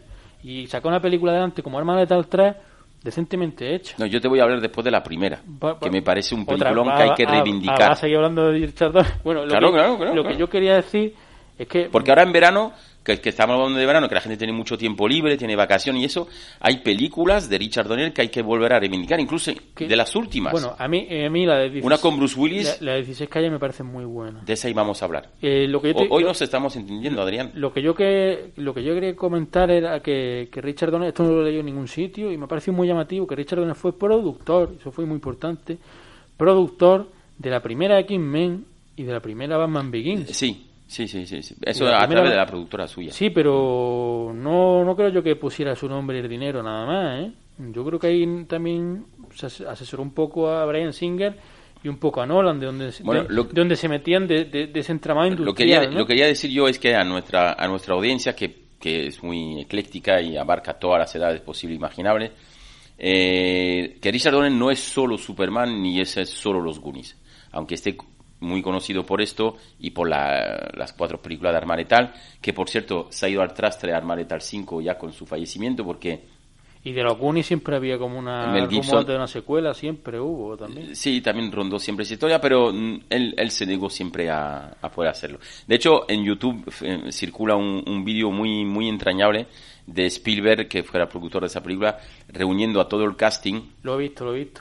Cuando él estaba un poquito depresivo y trayéndolo ahí para que se pensaba que los niños se habían separado, que ya no se hablaban y, y, y demás. Entonces Richard Donner pues se, se nos ha ido este verano, eh, uno de los últimos eh, directores, digamos, que yo he disfrutado en, en el cine en mi infancia y mi adolescencia, que ya no quedan tanto. Y bueno, eh, eh, yo- Mel Gibson es siempre alguien que me ha encantado, tanto como director como actor, pero en esa película realmente está desatado, desatado, eh, juega con el suicidio, juega con, eh, con el, con el policíaco y el, y el malvado que era, me lo vas a recordar Gary ahora, Busey, que era Gary Busey. Busey. Bueno, Eh, y Danny Glover, que tenía una vis cómica muy, muy chula. pero que en, en esa primera película se podía haber quedado ahí. Podía haber sido Sí, una de- sola de- película. De hecho, Shane Black no quería hacer más. De hecho, Shane Black y la segunda, y la segunda, Shane Black se cabreó mucho porque pedía que mataran a uno de los dos personajes. No, y quería morir. sin- Claro, el personaje de Martin no quería- quería, quería, quería que morir. Y, y la última, yo por eso yo recomiendo esas cuatro películas de Richard Donner, la que tú has mencionado ya, 16 que ha ido buenísimo. antes que Eh, yo, 16 que es 16 buenísimo. Calle, me parece Mos Def y Bruce Willis. Me parece una de las. Y mira lo que. Y, mi- y fí- fíjate que tiene peliculón, ¿eh, Bruce Willis? Me parece una de sus mejores interpretaciones, así de claro. Qué buena, qué buena. Muy buena. Y es una película no, no, no muy alabada No muy ni, celebrada, ni y además muy la- celebrada. Le dan mucho como en televisión y como bueno, como que bueno, como no la tele mucho, pues ya está. Y otra que está muy bien, que no. que ¿Me vas a hablar del despropósito de Stallone y Banderas? No, no, no, no. Ah. No, Bueno, había, Hombre, que, había que asesino- trabajar. asesino está ahí. trabajar. Yo lo que iba, la que me gustó a mí mucho en su día, no la he vuelto a recuperar, era Conspiración, también con Mel Con, Gibson. con Julia Roberts Con y Mel Gibson. Muy buena película. Sí, y muy buena. Como, como una especie de, de película de, de- de thriller acción con. En- encargo muy, también. Como, como muy, como Mm. muy toque muy de humor negro. Porque Sí. ha intentado hacer como hay una parodia. está- Sí, sí. a Eh, esa me pu- gustó. Puedes coger la filmografía de, A de Donner y, y, y Y repasar bueno, película. hablando de, de- de plataformas que a mí me gusta, eh, mi conclusión es que Richard Donner es buen artesano, buen realizador, a- debajo de otros, pero bueno, que tiene películas rescatables, que están bien. Quizás muy alabado por el Okunis, que no es una película a mí que tampoco me fascine demasiado, y son películas que yo he visto de pequeño, la verdad. Pero que tiene películas que están bien, y son... Y mejor, que, los, así- y mejor que los Goonies. y hacía películas, y hacía películas Su Superman es maravilloso. Buen, buen entretenimiento. Para mí sigue siendo el mejor La, Superman. prim- la primera Superman, que yo solo he visto de la antigua, la primera, me pareció una buena película, la verdad. Y mucha gente la reniega de ella que es muy acartonada. Bueno, pues, a mí, a mí ese, a mí esta gente que se vaya por ahí a comprarse un me helado. gusta. Y sobre todo, mira, eh, otra isla, otra vez isla con Zack Snyder. Y me parece que el Henry Cavill estaba muy bien elegido porque se parece un poco a Christopher Reeve de, de la primera. Sí, de hecho hay un guiño. Cuando en- están en, en. Kansas y todo eso se parece mucho esa parte. Sí. Eh, Es que salva- él, él marcó el tono del Superman en el cine eh, que queremos ver los real, los fans los fans de Superman. Nos, nos costó mucho que, que Snyder hiciera un Superman tan oscuro. Bueno, bueno, eso es otro, de- mira, eso es hablando otro- de, de otro la- debate. hablando de las plataformas, que que es una pena, que por ejemplo tú dices Richard Donner, ¿no? Ujú. Tú dices varias películas de él, pues te pones a buscar sus películas y están sus películas muy difíciles de encontrar. difícil de encontrar, sí. encontrar, y son películas muy famosas y muy populares, es decir, que, que tampoco estamos buscando Bueno, películas... Te vas y te la compras, ¿no? Te Claro, vas a sí, Arby y intentas te- comprar te- la que te- pueda. Te, compras el DVD Blu-ray, que yo tengo muchas, yo tengo muchas de él, la profecía tampoco, que no hemos hablado de ella. No hemos hablado de la profecía. Buena película. Muy, oh, pero muy buena Buena película, película. Que fue una trilogía también. Ya de yo Damian. solo, yo solo vi la primera. Y, Gregory Peck, ¿eh? Sí, sí, sí, que buena, que buena. Gregory Peck, Esa- eh, esa- cuidado. esa es buena. No, no, es una, es una gran película de terror. De hecho, mira, enlazada en el festival, que me imagino que seguramente Julio en algún festival la habrá programada, porque está en, lo- en los clásicos del, del cine de terror, de, de- de- bueno, para la gente que no haya visto, habla del anticristo, de la llegada del anticristo a través de un niño Pero fue pequeño. una época que, como yo comentaba en el libro, que se hicieron, se hicieron varias pelis de ese corte. Y bueno, eh, te estoy metiendo la banda sonora de Minari, no sé si la habrás visto. Que, Todavía no. Que es de, la- vamos, de las pelis que, no sé si ya hablas ya de aquí, de ella, es de, de las Sí. que más me gustaron de toda esta jornada de grandes estrenos de temporada. Eh, espero que cuando la veas te guste. No nos vamos a ir sin hablar de la ganadora en Cannes, ¿no? Yo no tengo nada que decir porque es una película que no he visto, que me fío poco de lo que dicen de fuera porque tienen que venderla y cuando se estrene aquí la veré. No he visto Crudo, tampoco la he visto, la verdad. Una película muy celebrada, Crudo, pero no la he visto. Pero está a otro nivel, es la nueva, ¿eh? La veré, bueno, ya veremos. Que luego, Porque que Crudo- luego, que luego se estrenan las películas. Crudo era un ensayo hacia, hacia esa película. Pero escúchame, que luego se estrenan las películas estas aquí, se estrenan mal, no se estrenan. Bueno, yo la voy a ver en Francia la semana Claro, que viene. no se estre- en España, en Granada, se estrenan o no se estrenan y luego no las podemos ver. Entonces yo no prefiero no tener mucha expectativa con. Bueno, con pero es ese la, es la palma de oro de Sí, Cannes, la veré, la hay, hay veré. que verla. Y, La veré, ¿no? y más en el género nuestro, que es el Pero- fantástico, donde esa película está fío- ambientada me- totalmente pero- en esto. Pero me fío poco, la verdad. Te fías Y- poco de la palma de oro de Cannes. No, me fío, no, no, no, no, no, no, me fío poco de, de todas las expectativas que se están creando en torno a esa película. Bueno, pues hay que crear expectativa, porque Bueno. si creamos pesimismo siempre no iremos nunca no, al pero mira, cine. por ejemplo, pesimismo. Mañana estrenan una de Shyamalan. Todo el mundo se ha hartado de hablar del tráiler, yo ni lo he visto. Yo voy a ir muy contento al cine porque voy a ver una película nueva de Shyamalan que me parece un gran director. Pues eso es lo que hay que otro, hacer. Otro que tiene también la filmografía dispersa por todas las plataformas y es dificilísimo. Bueno, pero da igual, si tú quieres ver algo al final no, lo sí, encuentras. Sí, sí, no, pero por ejemplo, el bosque, tío, no está ni editado en Blu-ray. En el mundo. No tiene edición mundial. Mm. El Borque sí la- está en Amazon. Sí, pero está en. DVD. Y mm, bueno, mañana, mañana hay dos estrenos. Que es Shyamalan, para que tú luego dices que yo soy pesimista. Y la llamo eso, Serra, que, Jungle Cruise. que yo creo que va a estar bien. Cuando digo que va a estar bien, es que Esperemos. seguro que es buena película. Esperemos. Porque el Colette Serra... Hay que, hay que crear un poco de Colette expectativa Serra- positiva. Colette Serra, eh, a mí me gusta. Son buenas noticias que podamos ir al cine, que mañana hay una película de Colette Serra y de Shyamalan en el cine. Y- Esas son las buenas noticias. Bueno, la, la mala noticia yo diría que... Siempre yo dan malas yo noticias, te pregunto, Adrián. que yo te pregunto, estamos ya casi en agosto. Sí. ¿Dónde están los estrenazos de las plataformas y la eh, las grandes películas que se iban a, a Pues mira, hacer? mañana se estrena una. Esa no cuenta. esa, esa no ¿Por cuenta. qué no? No, porque todavía no llega mañana. Yo vale, digo- pero yo digo, de la expectativa que yo tengo mañana, yo voy a tener una cosa, yo mañana voy al cine, pero aparte también después voy a ver el estreno de Netflix, El último que yo mercenario. también lo voy a ver. ¿Viste, ¿Viste la de nadie? Jean-Claude Van Damme. Eh, a ti que te gusta mucho el cine de acción, ¿viste la de nadie o no? Que es la que está sonando ahora. ¿La cual, cuál, cuál? La de nadie, la de Bob Odenkirk. La Ah, de- ah, ah, pero no está, no está todavía en la plataforma. No. Que te va a gustar. Sí, sí, está seguro que me gusta. Sí, sí, está sí. bien. A ver, a mí tampoco me fascinó, pero. Voy a está bien. recomendar una rareza, Pasajero Oculto. No, bueno, no la vas a recomendar tú, yo también la recomiendo. Bueno, la recomendamos Que- los dos. Que me gustó. A ver, yo veo todo este tipo de cine. Y de los pocos estrenos que así salido, que he salido con buen sabor de boca, no esperaba nada, esa. Está ah, bien, y, está y bien. también vamos a recomendar la de Russell Crowe, que está gordo. ¿Cómo se llama esa, esta? esa ya la vi. Esa ya escribí yo en su día, salvaje. Salvaje, también la A ver, recomiendo. está bien, está bien. Sí, sí, Oye, sí, está sí. Hecho un, un- Está hecho una mole, 115 una kilos. Está hecho una mole. Pero que da susto, ¿eh? No, está muy bien. En ese, en ese papel que no estamos acostumbrados a verlo da así. susto. Está estupendo. Además, la película, lo que, lo que está bien de la película es que es una película desagradable. En plan, que no. Sí, como pasajero oculto, también. Claro, sí, que, que, que a- en el, a ver, entre comillas, adulta, ¿no? Que no. Que no una película familiar. Bueno, eh, yo me alegro mucho, me alegro mucho que Jean-Claude Van Damme tenga un estreno con una película propia en una plataforma, me da igual la que sea, en esta vez en Netflix. Es una producción francesa do- dirigida por un francés y todos los actores secundarios son franceses, pero como el culto a Jean-Claude Van Damme en Francia es tan grande, es un ídolo tan grande, he Pues yo visto diría en- que en el mundo, ¿eh? he visto en- pero es que en Francia películas que en el mundo se han estrenado directa a video, es en. Francia la han puesto en salas. Y eso que es el belga, no es francés. Sí, pero para nosotros es como de lo nuestro. Es como Tintín y los- lo hemos adoptado. Eh, películas como Lucas, que, que, que, que se han estrenado en cine en ¿Está- Francia. ¿Está bien? Yo no la he visto. Esa es la, penúltima de Van Damme que Sí, se en estrenó en, cine. Yo no la he visto. Pues Muy buena, ¿eh?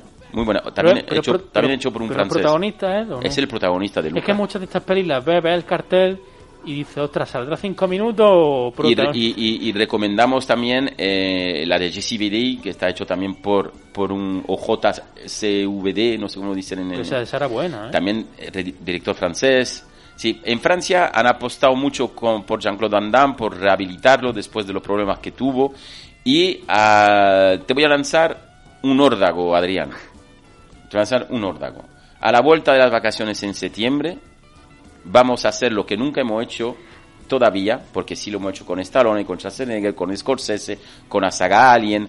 Vamos a hacer un especial Jean-Claude Van Damme y vamos a llamar a un montón de amigos nuestros que nos digan su peli favorita de Jean-Claude Van Damme y qué ha supuesto para ello Jean-Claude Van Damme. Pero amigos o familiares de todas las edades, porque yo estoy ahora mismo con mi hijo chico haciéndole cada noche una peli de Jean-Claude Van Damme, tanto de su época donde era una superestrella Bueno, yo no es por hacer publicidad. como cuando pero- estaba en desuso. Yo no es por hacer publicidad, pero en estos últimos días, tanto en 13TV como en Real Madrid, he pillado varias y con el aparato de Movistar la he ido grabando para ir, bien- pa ir revi- De Jean-Claude revisión. Van Damme. Están echando muchas. Escúchame, nos Y- y- estamos enrollando mucho, Bueno, Adrián, como todavía no nos han recomendando hecho- como- muchas como- pelis de como verano. todavía no nos han echado, eh, quiero hablar de otra película que sí me gustó, eh, que fue Un lugar tranquilo 2, que está bastante bien. Ah, sí, fui a verla. Sí, sí, sí, sí. Por lo visto no ha funcionado nada en taquilla en España. ¿eh? Bueno, da igual, pero No, yo pero- la vi un poco ya muy continuista de la Sí. primera, como, ¿y qué nos van a contar más? Sí, ¿Sabes? estoy de acuerdo.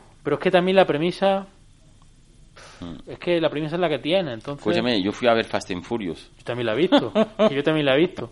A ver, eh, a, mí, a mí la saga me gusta, pero yo creo que la primera escena, la primera secuencia de Yo acción... por mí lo podían dejar aquí ya. La primera escena, la primera escena de acción es tan espectacular y tan grande que yo creo que luego agota la película. Es, Yo, yo creo que lo ¿no? tenían que dejar ya. Yo creo que ya está bien. Bueno, pero han tenido la capacidad de reinventarse un poco y eso eso Mm. es curioso. La 5 no sé si la viste, la 5 Demo- casi es, para, es buena película. para mí es la mejor, la de Bra- Brasil, ¿no? La que cuando roban el La banco. primera en que sale de la roca. Sí, por, por eso es la mejor. Eh, la Roca me parece estupendo. Y no quería terminar eh, sin decir que desde que han vuelto a abrir los cines, desde que podemos ir a los cines, donde yo más he disfrutado, yo, eh, yo, yo, Pierre, donde yo me he disfrutado es viendo La Viuda Negra. La Viuda Negra me ha parecido, para los que hemos leído mucho cómic, eso es verdad, los que hemos leído mucho cómic y hemos seguido mucho eh, el UCM en el cine, eh, una excelente, excelente película dentro de lo que es el universo Marvel y lo que es el mundo del cómics. Con una Scarlett Johansson que se sabe siendo la viuda negra desde hace mucho tiempo. Eh, hay momentos que puedes decir, bueno, porque están corta, da igual. Pero Tú en- disfruta y ya está. En tú conjunto yo he disfrutado mucho y nos presenta un personaje que es su hermana, que yo creo que esta actriz va a dar muchísimo que hablar en el futuro. Pero vamos a ver, eso te lo dije yo hace tiempo cuando vi Midsommar, que te dije que la vieras, que la protagonista es ella. Y la película, la cámara está casi toda la película pegada Yo a esta actriz la descubrí en una película que es una familia de gente que hace pressing catch, esa de hace poco que, también. son, que la Roca la patrocina a ella, es la historia real de una Sí, sí, campeona sí. de pressing catch que sale de Inglaterra y que triunfa en Estados Esa Unidos. chica es buena actriz. Esa chica es muy que- buena actriz. Es lo que mí- más me ha gustado de la a mí película. no me- A mí, por eso, yo, yo la he visto también la película, a mí por eso esa- la película no me sorprende para nada eso, porque los, act- los actores son buenos. Unos secundarios muy buenos. Los ¿eh? actores- es que los actores son buenos. Pero a mí, yo la vi y ¿no te parece que llega esta película muy tarde? No, no por el COVID, sino que esta película la tenían que haber hecho hace 4 o 5 años Sí, sí. Y, no, y no se atrevieron. Puede ser, pero creo que hace cuatro o cinco años estaban haciendo otras cosas y no tocaba. Sí, pero yo creo que No tocaba Mira, hacerla en, mira, en por- ese mira, por momento. ejemplo, la película del guion me gustó. El guion me parece que está bien traído. Visualmente me parece irregular, regulera, porque tiene cosas muy del cine indie, de meter codos, de meter cabezas, de meter personajes dentro del encuadre, que eso lo veo feísimo en todas, casi todas las películas. Luego las escenas de acción no están mal, pero tampoco... Bueno, pero esa es tu, esa es tu pero tampoco, opinión. sí, sí, sí, O- y tú has dicho la tuya. Y me parece, claro, como, coño, es que los actores son buenos, ¿cómo van a, cómo van a ser malos? Claro, a mí por eso no me sorprende. Y me parece un poco rollo el equipo A, claro, yo no sigo los cómics y todo eso, pero Claro, seguro que por eso, eso- está bien. por eso no Y el puedes guion, y en el guion, todo- en todo y- y- tu insisto, insisto. crítica No, pero insisto, el guion, entender muchas el, referencias que el hay. guion sí tiene cosas muy interesantes, pero la película a mí tampoco la ves. En y, este, en este, eh, em, al hilo de esta, de esta película hay una que se llama Gorión Rojo con Jennifer esa no la he visto. Lawrence Es que, por- me, me ha hecho mucho recordar Es que esta por ahí película. voy, por ahí voy. Es que Gorrión Rojo se hizo ya hace unos cuantos años. Es que Sí, yo sí. creo que esta película llega tarde. Lo que pasa es que la Viuda Negra existe desde antes que Sí, Gorión Rojo. Sí, pero claro, yo creo que, que esta película. Mira, entonces hicieron no. Atómica, hicieron eh, Gorrión Rojo. Pues te lo pasas bien en hicieron, Atómica. ¿eh? hicieron, hicieron Hanna de Lupe Son, que, me, que todas, todas las que te estoy diciendo, menos Gorrión Rojo que no la he visto, evidentemente, me parecieron que estaban muy bien. Y otra que esta. hicieron con, esta me- con Saoirse Rawsan también, de una ¿Con quién? chica rubia. Saoirse Ronan, o Ah, sí, sé cuál es. Una Sé rubia cuál- que también está sola Claro, por eso me refiero que yo, creo que, que yo creo que llegan tarde, que, yo, que han llegado que ha llegado un poco tarde la película. Eh, Pero básicamente la película está en los cines. y- hay y, bueno, la hay en películas en el cine. No, pero si yo ido a verla, he visto que yo voy. Se me ha escapado la de la última de nuestro gran amigo Guy Ritchie, se me ha escapado la de Ah, Jason ¿no la? Statham, se me ha escapado. Cuando qué? fui, cuando fui a verla, la habían desprogramada y para poner más, más salas para Expediente Warren. Pues yo no he visto. Gente Warren, pero la de Guy Ritchie sí la he visto y te va a gustar. Yo sé que me iba a gustar. Una película donde está Jason Statham me gusta. Hombre, es Una película de Guy Ritchie me es gusta. Que, es que Jason Statham, eh, yo creo que está todavía desaprovechado. Eh, le, Eh, le han claro. saca- le han sacado poco partido. Hoy estamos de acuerdo en muchísimas cosas, Adrián. Pero mira que te diga, yo la he visto y 50-50. Bueno, da igual. Yo voy, yo 50-50, quiero verla. Pero, a ti te va a gustar. Además tiene eh, una parte que es una escena de acción con un sonido y vamos, tiene una, tiene una parte de acción que está muy bien, que te va, que te va a gustar. Vale, Bueno, yo- eh, yo- escúchame. escúchame, para, para ir cerrando, Cierra, que nos tenemos que ir. para ir cerrando. Otra Que ronda, la gente tiene que ir al cine. otra ronda, la, bueno, esto también es tremendo. La guerra del mañana la has visto de Amazon. Sí, sí, la he visto. Muy usada y tirada. Van a hacer una segunda parte. Pero muy usada y tirada. ¿Mm? Muy, muy usada y tirada. Yo, mientras siguen siendo haciendo cine así, está bien. Bueno, que, y que bueno, no dejen de hacer eh, así, bueno, y esa, esa película, cosa. esa película, imagino que tú lo sabes, esa película era, era, de cine. Era de cine, bueno, Era, claro. com- era comprada, ha sido comprada. De la, Solamente sido- tienes ha- que ver la- la- los sido una- efectos especiales como están de bien. película, Ha sido una película que la, eh, Amazon le ha comprado a Paramount. se, la, Ujú. com- se la compró. A mí me parece floja. Pero bueno, yo creo que una película digna de. de, de Pero está de bien que hagan algo original, no pillado Bueno, de un cómic. no. original nada. Bueno, vendrá de algún Ay, videojuego, no, no, no, de no, lo de, que sea. de- de uno no, de mucho. Seguramente. De mucho. Pero no viene de una franquicia, no es un refrito de algo, sino que te, te ofrecen algo diferente y te puede gustar o no. Pero yo lo que quiero decir siempre en estos debates que tenemos tú y yo, que no dejen de hacer cosas así. Porque hay que ir a ver las cosas y hay, y hay, y hay que Sí, hacer pero- cine. sí, pero que ya y- que se haga, que se y ya haga es muy bien. difícil ser original. Pero ya que se haga, que Sí, se haga pues, bien. Pues mejor, si se hace bien, mejor. Pero no todo el mundo es James Cameron, no todo el mundo Sí, es. pero la- sí, pero el problema y es. si eso. incluso los grandes como Snyder también la cagan, pues nos queda poca gente. Lo has dicho tú, ¿eh? Pero, pero el problema es eso, que si nos, estamos diciendo, si no nos queda James Cameron, pero son directores ya muy mayores. Es decir, eh, tienen que venir nuevos. ¿Y dónde están? Ya, No están, no están. ya no están, no están, pues. Bueno, eh, para ir despidiéndonos, mm, que estamos escuchando la, la música de la película Otra Ronda. ¿Te va a gustar esa película? Sí, la tengo A mí, me, apuntada. a mí me gustó, pero se me tampoco, tampoco me volví loco, pero me gustó. Es que me encanta el actor.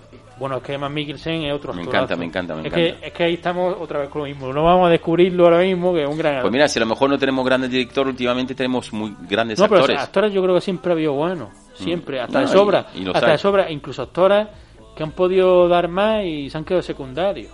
Bueno, pero este es muy bueno. Bueno, no sé si habrás visto. De hecho, ha reemplazado a Johnny Depp en, la, en, la, en Animales Lo Fantásticos. he visto, lo he visto. Mm. No sé si habrás visto una película que se llama Sputnik. No. Pues No, está no. Movistar y te va a gustar. Es una película de ciencia ficción de en la Unión Soviética. Es una Sí, película, ya- ya por el es título una película imagino, rusa, una imagino, película, imagino, una película rusa, ¿eh? Mm. Y es como si fuera la cosa. A ver, salvando la distancia. Sí. Es como si se encontrara una. lo- la Unión Soviética se encuentra una alienígena. En Rusia, ya esta vez ha caído en Rusia, ¿no? No ha caído en Bueno, no es que haya Unidos. caído, es que viene de, de primera mano. Vale, vale, viene vale. del espacio, de primera mano. Y bueno, empiezan a investigar y es como una película de tinte serio, es seria. Vale, es- pues ya es- está, pues ya está. y No- está no- bien. no es una película oscu- oscura, es como una mezcla de cine de espías. Sputnik, Eh, Sputnik. recomendado por Adrián. Y- Está en plataforma, no en Está cine. Movistar, que está bien. Sí, Eh, fue una película que estuvo en el Festival de Sitges en y, y fue una película que me recomendó Julio porque él la quiso poner el año pasado y no pudo. Vale. ¿Viste, ¿viste Mortal Kombat? Sí, la vi en cine. Fui al cine a verla. También van a hacer una segunda, por lo visto.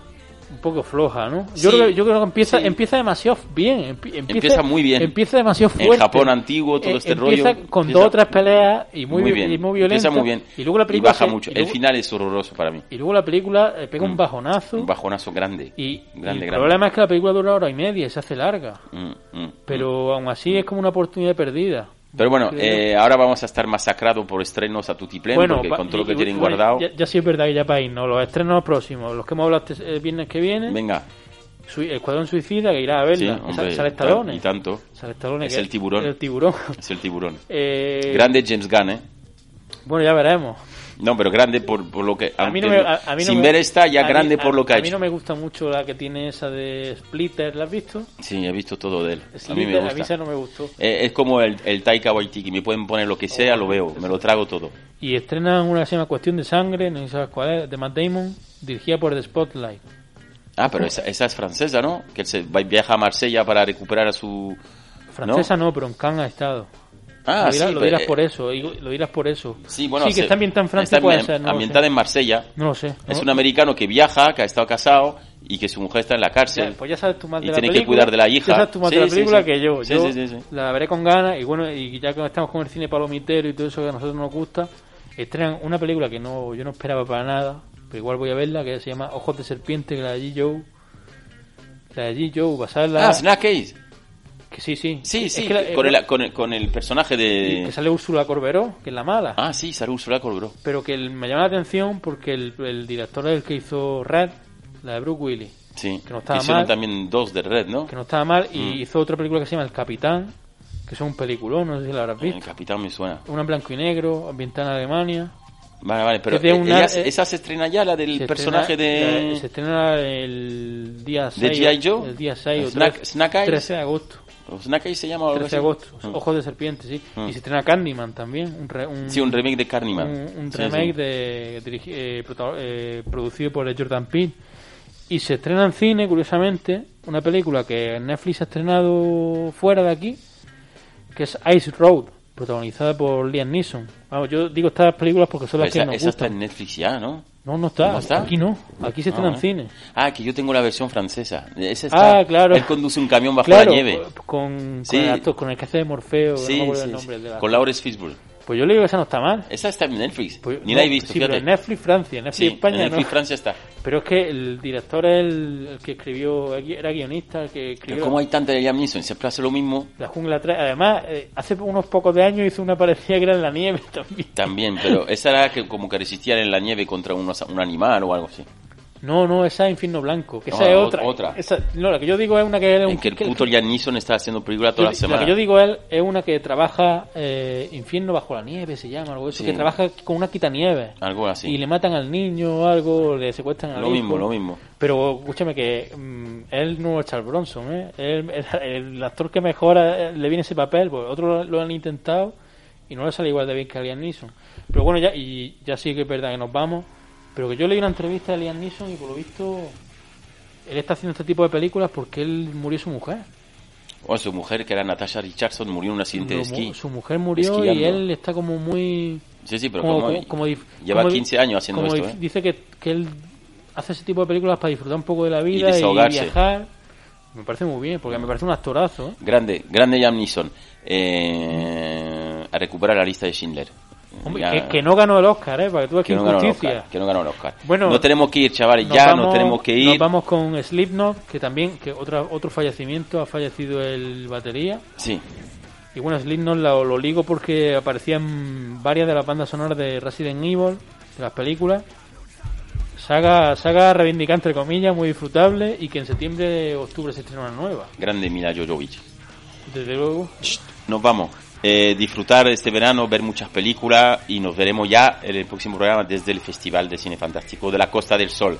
Gracias a todos, eh, Start Idea, Adrián, y que tengáis un feliz verano de cine. Hasta otra.